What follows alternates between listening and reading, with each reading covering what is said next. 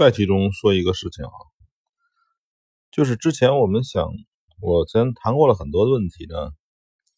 呃，其实这次想说一个关于认识论的问题，认识论和方法论，这个是一般的问题的一般解决事情的比较基础的两项内容。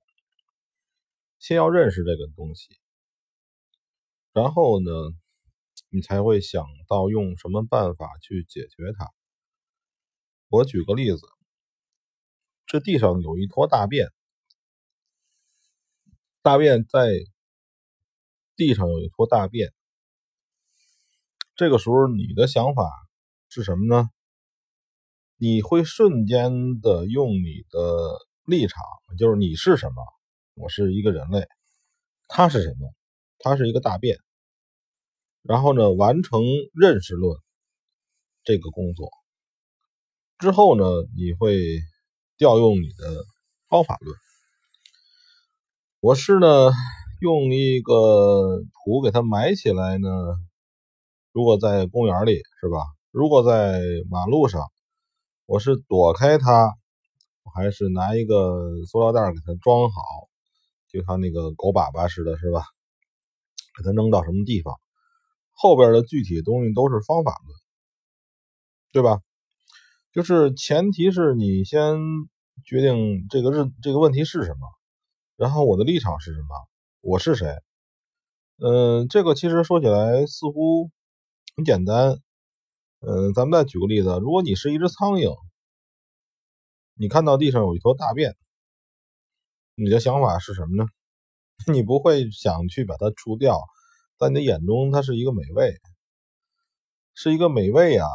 这个时候想，是不是会想到，别让别的苍蝇这个抢先了，我趁热乎赶紧吃掉它，说的很恶心，但这就是对不同同样的东西的，呃，你利用了方法论，就是利用了这认识论，得出来不同的结论，对吧？同样都是一坨大便。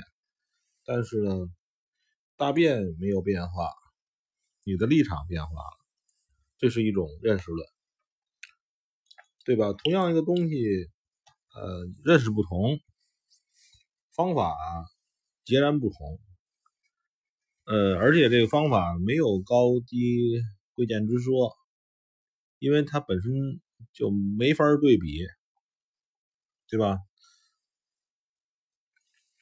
我们回到这个交易方面，你们记得巴菲特说过话，是巴菲特吧？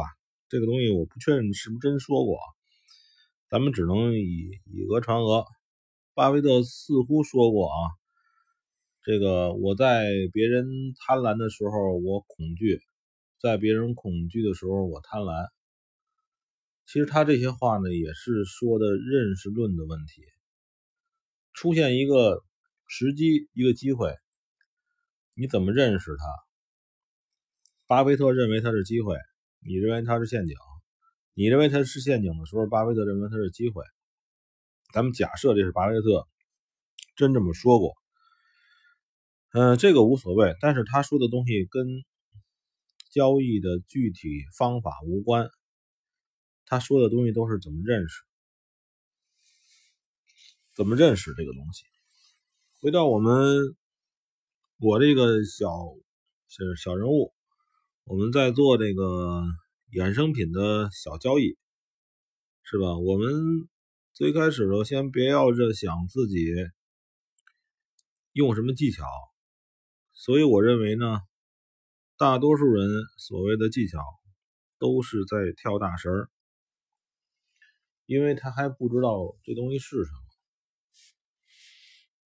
咱们涉及到这个外汇交易，我们举个例子啊，这个交易在外汇和在期货里都有。这个黄金，黄金的交易，黄金的交易到底是什么？什么东西是造成你盈利的原因？什么东西是亏损？然后呢，你的立场到底是什么？这个立场不是说，那那肯定我们都想盈利了，就是你在这个市场里到底是什么？你到底是什么？你拿个手机哔喳哔喳的，你都盈利吗？或者是说，你跟这稀里哗啦画点图，弄点简单的，是吧？中学、大学数学画点图，弄几个你还不懂的公式，弄出含义来，你就盈利吗？你觉得这个基本的原因，先要解决一个最前端的认识论问题。嗯，认识交易是什么？这个很难，很宏大，我不说了。还要想一下，盈利是什么？在这种交易之中呢，你凭什么就盈利了？你干了什么？别给我讲什么，你提供了什么资源配置了什么，那个是宏观的东西，跟你这次跟你此次交易没有关系。这次交易你为什么盈利了？这次交易